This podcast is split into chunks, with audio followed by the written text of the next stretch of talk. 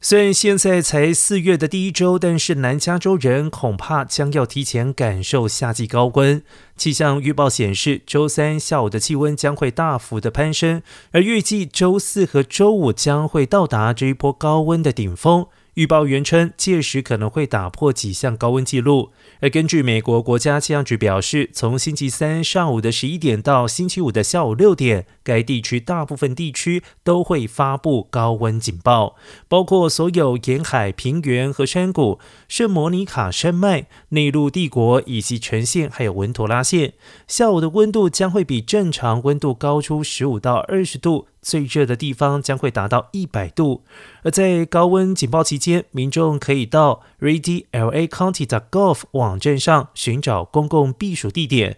也提醒民众注意，高温以及本周持续的阵风将会导致火灾危险的增加。